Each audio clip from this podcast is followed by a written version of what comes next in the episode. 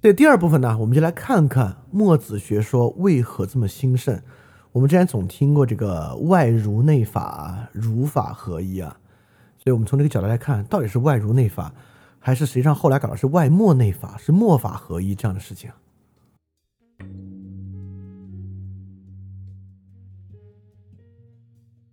你看啊，墨子是这么一个思路。我们上次提到了，在战国期间，根本的秩序和竞争发生了变化，不再是一个有分封制度情况之下天下争霸的一个问题，而变成了在新的生产力的促进之下，各国对于这个资源、土地和人口攫取的欲望加强，进入灭国战争的这么一个问题。所以，如何解决纷争呢？确实变成一个新话题。在这个话题之中，墨家如何回应这个纷争的呢？你看啊，打仗是因为纷争，要纷争呢就可以统一，怎么统一呢？兼爱，只要大家都爱别人，不就不打仗了吗？这是第一个方法。第二个方法，战争是因为纷争，纷争呢是因为人们各有不同的道理，你觉得这个有道理，然后他觉得那个有道理，好，不要谈这些纷争。我们归于到一个事儿上来，就是利，在利益的基础之上，差异是不是就消失了？所以说啊，我们总结以上这些，能看到墨家其实开出就是两个主要的药方。第一个，天下意见统一治一个天子；第二个，以利兴天下，兴天下之利。只要这两个事儿做到了。是不是我们就能够避免纷争了？对，我我不知道你听到人觉得熟不熟啊？反正我听到这个，我觉得超熟的啊，跟我们今天超级像。所以说，之前很多人看到墨家谈兼爱啊，会认为墨家有平等观念。实际上，墨家根本没有平等观念。墨家是一个极其强烈的统一的一个等级制观念。在这个等级制观念之中呢，虽然每个人的利益都很重要。但每个人是不能够保有自己的意见的。墨家需要抹杀这种人与人之间的差异。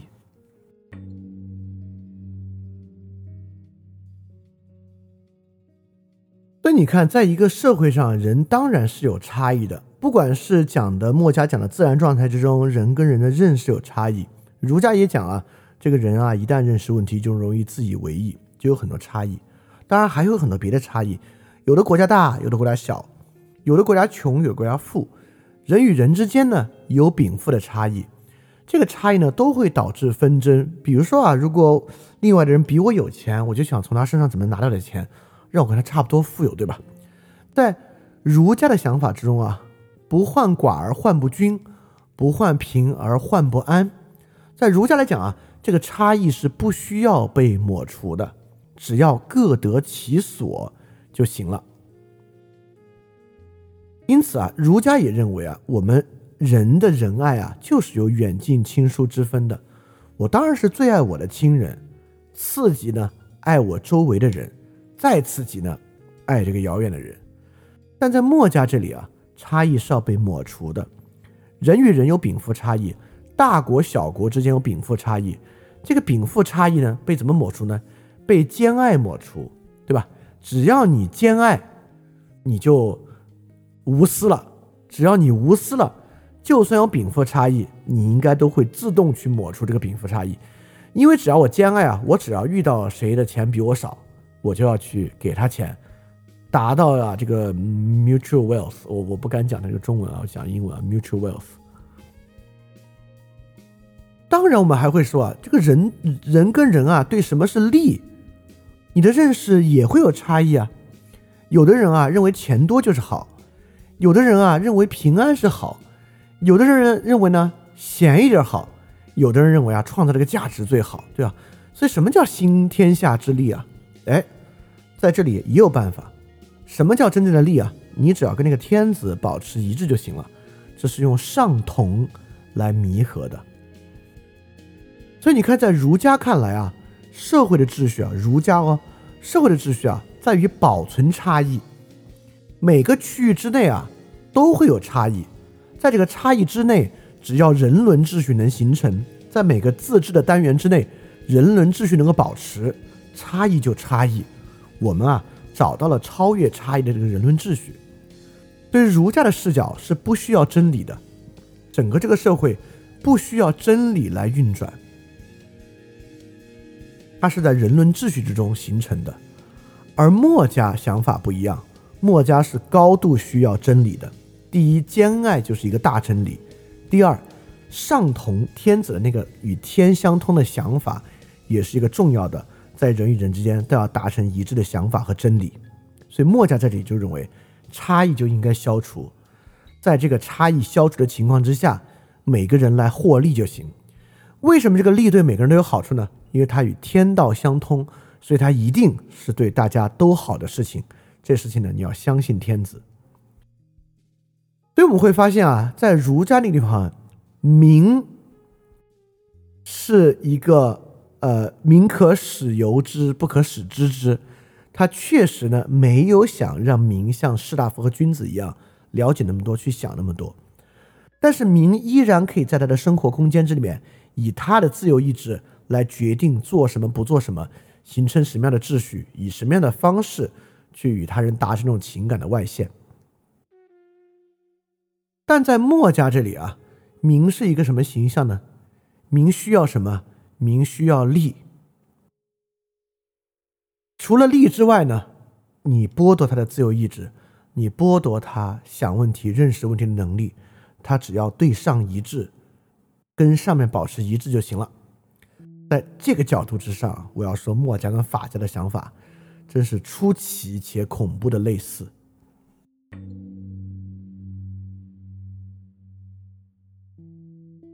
因此啊，墨家的诸多观点啊，我们今天其实特别熟悉。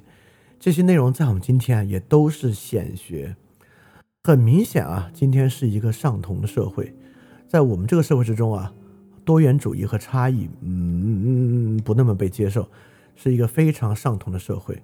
在我们这里啊，差异的产生都有一个非常好的解释，差异的产生要么是被误导、被洗脑，要么是在独特的与大家利益相左、与大家共同利益相左的趋势之下被出现的。啊，就最近关于眯眯眼的争论，大家应该看得很明白啊。我们这边是高度追求上同的。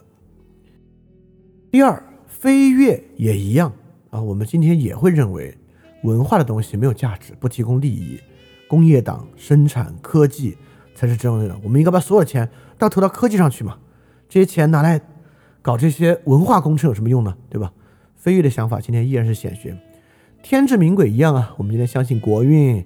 相信我们跟呃外国的纷争的背后是天道的纷争，是善恶报应的纷争，对吧？我们也相信，呃，兼爱今天啊就不说了。今天我们有无我无私的思潮在社会上非常兴，我们这边非常非常强调无我无私，包括朱非攻，就是啊，其他人的那种攻击我们都要反对，那些东西呢都是坏的。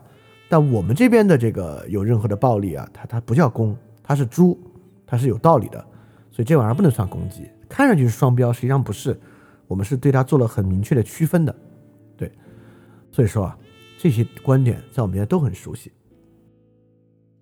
但我的意思绝对不是说啊，墨家啊，慢慢的在我们的文化之中啊，一直影响到了今天，墨家的影响之大，根深蒂固，我一点儿不是这个意思。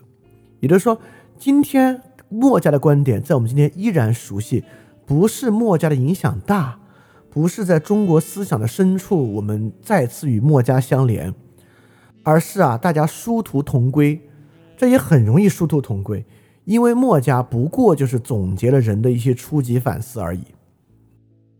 所以到这里呢，我要来说墨家流行，墨家在战国时期兴盛的原因，兴盛的原因呢？我得说他兴盛的原因啊，因为他错，因为他不真，因为他是一个很初级的反思，因为他停在了一切困难问题之前。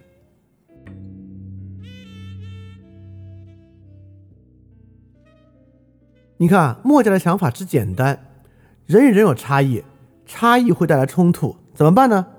你听一个人的就好了。你看霍布斯怎么想啊？霍布斯想，人与人有差异。差异带来冲突，这个冲突的解决呢，需要让渡暴力权利来制止冲突，但是这个让渡暴力权利啊，它可能会带来它本身的膨胀，所以要限制这种暴力权利的让渡。怎么限制呢？就要建立社会契约。这个社会契约啊，可不是说我们都听你的。社会契约是基本权利的共识。有了基本权利理论，我们限制了这种暴力权利让渡的限度。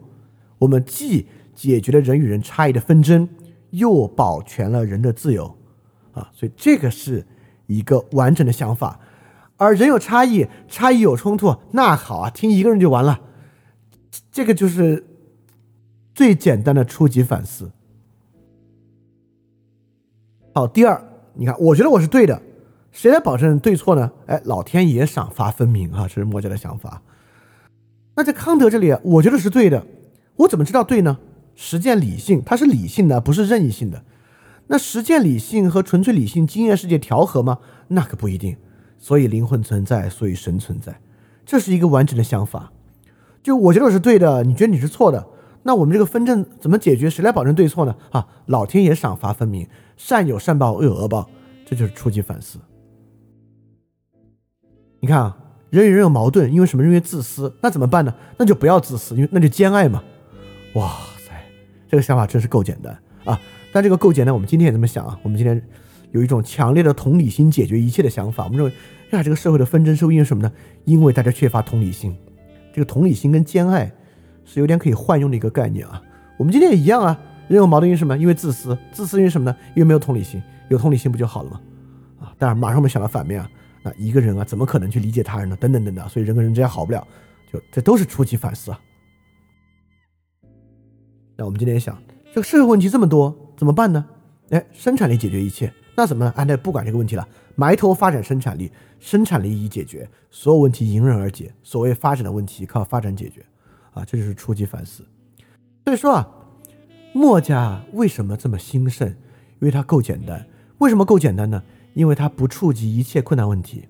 啊，如果我们今天的人也一样，我们只要想的够简单，就要停止思考。你停下来的位置啊，跟墨家停下来的位置就很像。所以说，墨家的这一想法，在我们今天社会之中依然如此兴盛、有共识的原因，就是因为墨家总是停在那个真问题前面。而人啊，就是容易停在那儿，所以我们停的方式啊，和墨家停的方式很相似，所以说才显得类似。所以说啊，这么回看孔子所说啊，“中庸之为德也，其志矣乎，明贤久矣。”这个呢，不是开玩笑的。所以说，你看我们今天经常有人说啊，就像我们这个报名信息说啊，今天我们说墨家，今天很多人解释说墨家为什么后来湮灭了，我们就说。因为墨家的想法太超前了，因此我们有人说墨子是穿越者嘛？因为墨家的想法太超前了，不适合他的时代。如果墨家是，如果墨子生在二十世纪，一定是伟大思想家。狗屁！墨子的想法为什么后来湮灭了？就是这个想法太简单，这个想法不可能有生命力。遇到真正的问题啊，就打补丁。这些补丁要么是扯淡。要么呢就很残酷，比如说什么补丁啊，兼爱怎么能兼爱呢？只能打个补丁，什么补丁啊？哎，听天子的，天子要兼爱就跟着一起兼爱，那这个补丁就超残酷。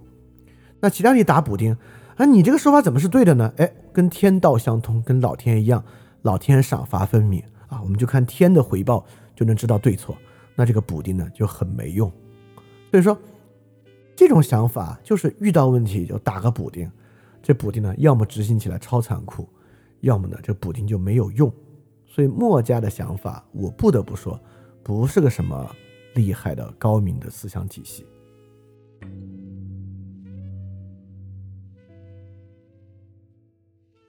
我们之前还提到啊，墨家不仅仅是一个思想流派，其实比起一个思想流派，墨家在当时呢，更是一个教团。一个半手工业行会、半宗教秘密社团性质的一个教团，他们呢周游列国，靠这个战斗谋略啊，帮助一些弱小国家守城，来匡扶天下。这个教团中的人啊，彼此之间确实勤勉简朴，而且互相支持。墨家的人啊，如果去其去其他地方做官，比如说我要去楚国做了官，那其他弟子来楚国就全部住在我家，我在楚国得到的俸禄，很大部分也要反哺给这个墨家教团来供其使用。所以说啊，这个教团和实践本身确实仗义，在他们之间兼爱，而且啊，这些人非常勤勉，舍身取义啊，达到了一种很浪漫的色彩。就像刘德华其实是演过一电影《墨攻》啊，其实讲的就是一个他是作为一个墨子门人去帮助一个国家守城的这么一个事情。但这个电影并不好看啊，我只是举个例子而已。墨家当时做这些事情呢，啊，当然我认为可能是真诚的，确实他们做得很好。墨家的组织啊，确实是一个非常热忱的救世军，他们在当时呢做了很多很棒的事情。但是作为一个学派，一个救世军。却不一定能够给出一个高明的思想体系，能够在思想史上结出很大的成果。而后世的士啊，为什么喜欢墨家？二十世纪之初为什么喜欢墨家？其实跟人喜欢武侠有点像。我觉得之前有人提到武侠的精神内核啊，是一种士的浪漫主义，其实很像。当士人啊不认为可以按照传统儒家士人的方式。以文笔从政，以政治制度形成秩序，这种浪漫主义就会变成一种侠士，他的笔啊就要变成剑，他的战场啊就要从朝堂之上走向到前线之中，在前线之中呢，依然靠一种个人英雄主义精神来达成这样的浪漫主义。所以墨子墨家思想啊，其实跟《水浒传》本身的精神内核是很共通的。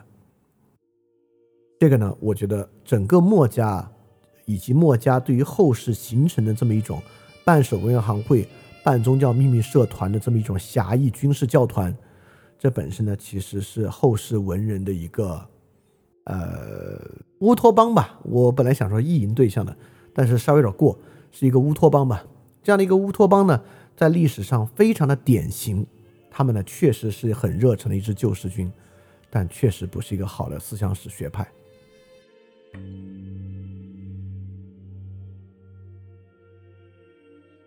因此，在思想史上呢，确实留下了这个墨子现象。我们可以说啊，在思想史上的墨子可以说是三个现象。第一个现象呢，就是因为我们爱自己的文化，所以会对他进行谬赞。比如我们说一个墨子啊，就顶全希腊的智慧，这种谬赞。我们说啊，这个墨子的科学思想比西方科学思想早，墨子啊的社会契约思想比西方社会契约思想早。那不是社会契约思想，那个也不是科学探索。那个也不是现代逻辑学，对吧？我们不能因为爱自己的文化，就对其进行谬赞。墨子呢，就是这种典型的谬赞。第二种呢，是思想史的身份政治，因为啊，王官学传统啊，都是从士人，并且啊，孔子是要去维护这个传统的封建体制的，而墨子呢，出身是个平民，是一个手工业者，强调劳动，强调普天下人民获益，所以说啊，很多人听到这个东西啊。有一种先天的亲近，就觉得，嗯，不要搞那个王官学那套啊，高高在上，还是墨子好。但你进入到墨子内部，你会发现啊，他要求啊，从天子往下，大家想的法完全一样，这个绝对不是一个什么平等的想法。所以说，思想上的身份政治也是一样。实际上，毛泽东有对墨子有很多笔墨的评价啊，这些评价我在这里就不细说了。这些评价呢，都是身份政治评价，包括他说啊，墨子用的木器都是自己打造的，他历史上从来没有你这样说过，墨子用的这些器具都是自己打造的。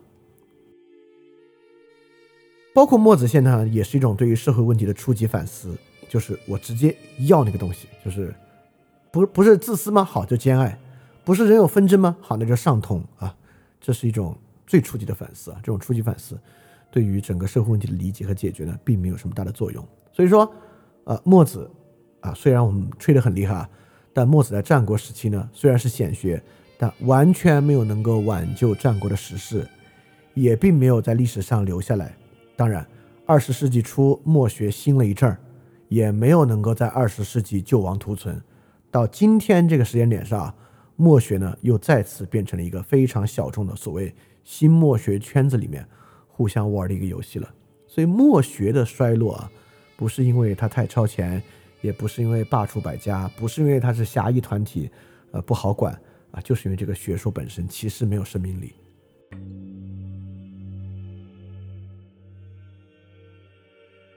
好，我们最后来说个问题啊，那你恐怕会说啊，那我们还不能谈无私了，对吧？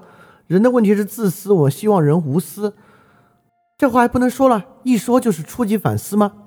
呃，那无私当然可以讲，所以这里重要的就是我们去分辨这个问题的谈法，这些问题该怎么谈？怎么谈呢？也就是说啊，谈法就是我们不把它作为终极的解决方案。兼爱、上同、无私、非攻，从来不是我们可以 something we ask for，我们直接要这个玩意儿。你要不了，他也不能要。比如我们讲无私啊，无私不是一个终点，不是一个解决方案。其实无私在生活中不难，你可能都认识这样的人，因为太无私，太想帮周围的人，给周围的人带来问题。很多问题是由无私产生的。有些人因为太无私，根本顾不好自己的生活，也管理不好自己的财务。甚至给他自己和他的家人带来问题，这是有的。所以无私丝毫不是一个完美的终点，无私不是一个我们可以直接去要的东西。无私很普遍，很多问题由无私产生，所以这是对于无私的正确谈法。即便我们要谈无私，我们把无私当成要求，那重要的也是说，在哪个领域无私最关键，而在那个领域为什么无私这么难做到？啊，才是一个好的谈法，包括互利，互利当然好了，我们形成一个互利社会，但互利不是 something we ask for，互利当然好，但互利的成本是谁？互利的互利这个局面的做事商谁来做？互利过程中搭便车的问题又如何解决呢？互利的维持这玩意儿到底有多难，对吧？互利不是一个终点。不是一个什么了不得的东西，它只是一块领域问题的开始。上同也一样，我们有纷争怎么办呢？统一思想好啊，那统一的代价是什么呢？统一给谁呢？在统一的过程中，是谁去服从谁呢？为什么他可以？为什么竟然他可以服从呢？对吧？包括今天社会公平问题很多啊，我们经常也在讨论怎么平等。要不要平等？要平等，平等固然好，但平等完了之后，是不是就会缺乏激励，导致效率下降呢？从不平等到平等这个过程的调节过程本身的公平性重不重要？会不会我们为了追求平等，实际上这个过程本身非常非常不正义呢？啊，我说的当然就是最近发生的事情啊。因此啊，不是说不能谈无私，不能谈平等，不能谈互利，问题。没有简单的答案，所有这些都不是终点，包括我们说发展，哇，发展东西发展解决，好像问题就解就解答了，问题没有解答，发展不平衡当然是很严重的问题，问题丝毫没有解答，而这个东西才是这些问题的谈法，也就是说，无私不是真理，互利不是真理，平等不是真理，统一不是真理，就是上同的统一啊。想法统一啊，不是真理；发展不是真理。对问题没有简单答案，包括非攻，难道非攻还不对吗？啊，那有些恶行发生，我们还不能制止吗？你说好，那我改一下啊，除了以暴制暴之外，我们不能容纳其他暴力，这难道不是真理吗？啊，那问题再次出现，什么叫以暴制暴啊？什么叫暴呢？对吧？啊，就是说这些问题不是不能谈啊。但绝对不是墨家这个谈法，当然也不是现代很多情况下的谈法。因此，我们就会发现，只有碰到这些问题的谈法，才是真正有价值、突破了初级反思的谈法，才是接触了真正问题的谈法。好，大概是这样。好，OK。所以今天我们这些讲的就是这个墨家啊，战国最初期的这么一个家派。这个家派呢，在他的时代之下，为什么能够兴盛啊？在战国的特殊情况之下，也能够理解。好，下一期啊，我们就来谈重要的呢。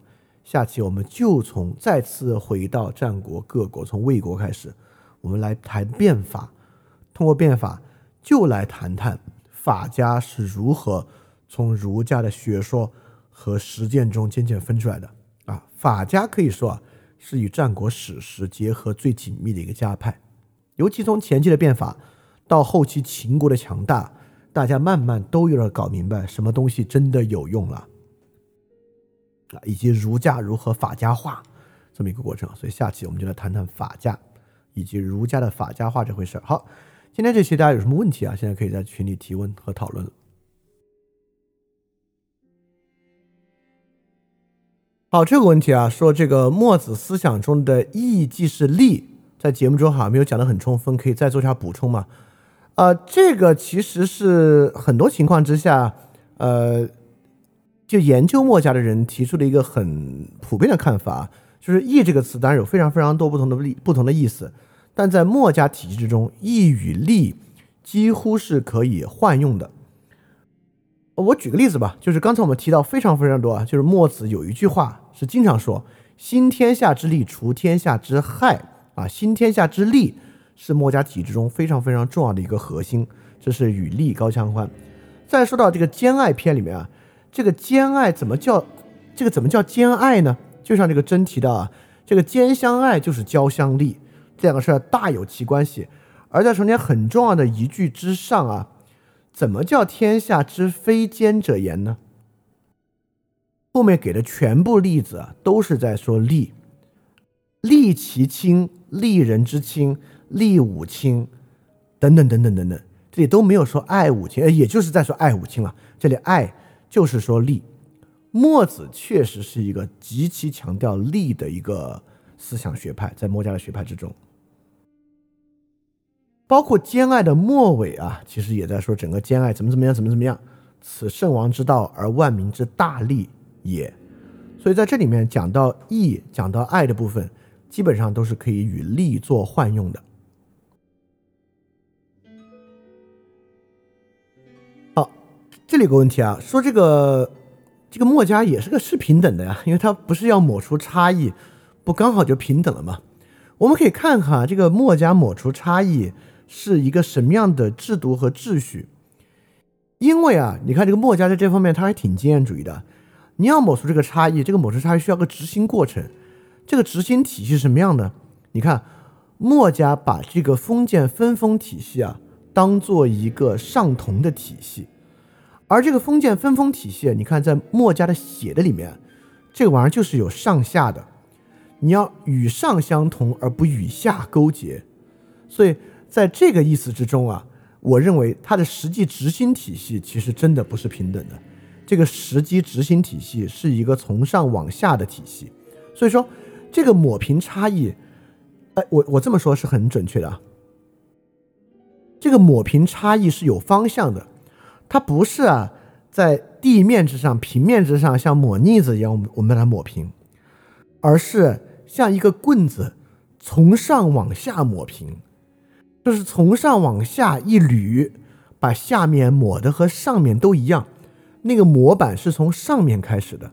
所以正是由于它这个抹平体系，这个差异抹平啊，这个上同体系是从上到下这么一口气撸下来的，所以说它这个不是一个平等体系，而是一个从上到下的等级制体系。哎，这个问题啊，就是说刚才啊，就是我们讲的那里面讲上同里面，哎，墨子不也提到，如果你发现上面有问题，你应该去进谏吗？进谏似乎也是下面民这个等级一个非常重要的权利，呃，或者甚至是一个非常重要的义务。在这个义务的的的表现之下，它是不是不是一个像我描述的一样从上到下这么标标准准的一个秩序？它实际也需要下面对上面的某种劝谏，它也是赋予了民一定的权利的。在原文之中啊，这个地方确实说。上有过则规谏之，下有善则谤谏之。你看，他没有说下有过则规谏之，上有善则谤谏之。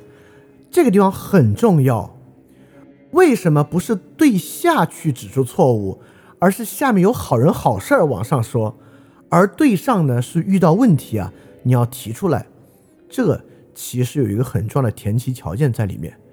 这个前提条件是什么呢？就是说，上总是对的，出错的时候少，因此出错的时候你要介入，而下总是错的，或者总是它的条件不重要。如果有好的东西啊，你要往上去提，它能不能作为典型、作为共识，是由上去决定的。因此后面马上就说：“上有过则规谏之，下有善则谤谏之。”马上就说：“上同而不下比者，此上之所赏而下之所欲也。”整个这个东西你确实能够推荐，但是最终的决定权还是上之所赏，是由上去决定的。当然啊，在这个整体执行啊和上同的过程之中，啊。因为如果墨子啊，因为墨子本身就不是个士大夫，不是个士卿，他提出的一个体系啊，是这个民完完全全被压制的，那真是和法家一点区别都没有了。虽然墨子有这一句话，但是在整个上同篇之中，这种规谏的内容在里面实际上是很小很小的，在规谏的内容以及规谏的根本标准依然是自上而下的。啊，我我我知道这部分听上去墨子这个人特别面目可憎啊，呃，但他确实是这么讲的，我也没有办法给他，嗯，我也没有办法替他圆。好，那我们这期节目大家问题不多啊，我再看看，好像好像是不多。那我们这期节目到这里结束，然后我们下期节目再见。下期节目要隔一周啊，下期节目就开始讲法家和儒家的法家话，这部分可能就更重要一点了。那我们下期节目再见。大家就敢于去相信啊！希望这期节目能够对你有所启发。非常感谢你收听本节目。如果希望每周一加入微信群，跟我们一起学习、提出问题、看到每次分享的 keynote，可以微信添加“想借 Joy Share”，想借的拼音 x i n g j i e，Joy Share j o y s h a r e，并说牛津通识读本，就可以被我们拉入群中，每周一起学习了。欢迎你来。